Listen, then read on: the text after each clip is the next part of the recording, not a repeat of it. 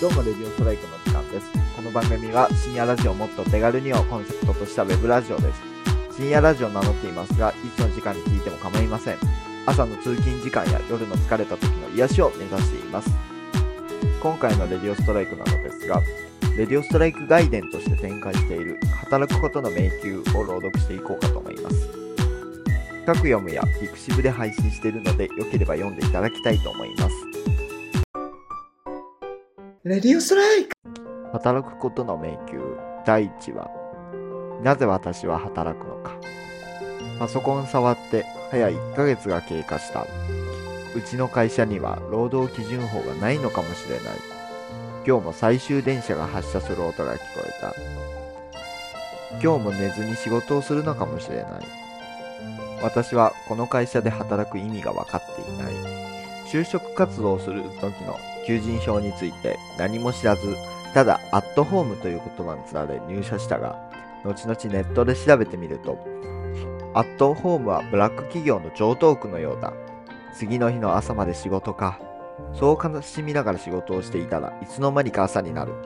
やることが多すぎて時間が経つのは意外と早い。上司が来た。カイトお前に休みをあげよう。私はついに1ヶ月ぶりの休みを手に入れることができた。家に帰るために最大寺駅に来た。姫路方面から黄色い電車が来た。私はどうでもよくなった。あれにぶつかれば死ねるんだ。そう考えてしまった。足が前に進んでいく。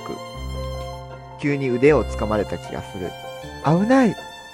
後ろを振り返ると高校時代同じクラスだった伊藤心だった。あれ？カイトくんじゃん。心は高校時代からモテまくっており100人以上から告白されていた。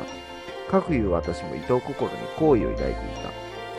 恥ずかしかったから告白はしなかったけれど電車で隣の席に座って会社がブラック企業であり1ヶ月ぶりの帰宅であることを話した。それは大変だね。心は今何してるの？私は今は林原グループで働いているよ。林原グループとは岡山にある大企業であり世界一のホワイト企業でも有名だった。私は余計に惨めになっていくようだ。岡山とは周りの体裁を保つために兵庫広島鳥取香川の近隣の首都倉敷駅岡山駅周辺はホワイト企業を設置しそれ以外のエリアはブラック企業が集結するという地獄絵図になっている。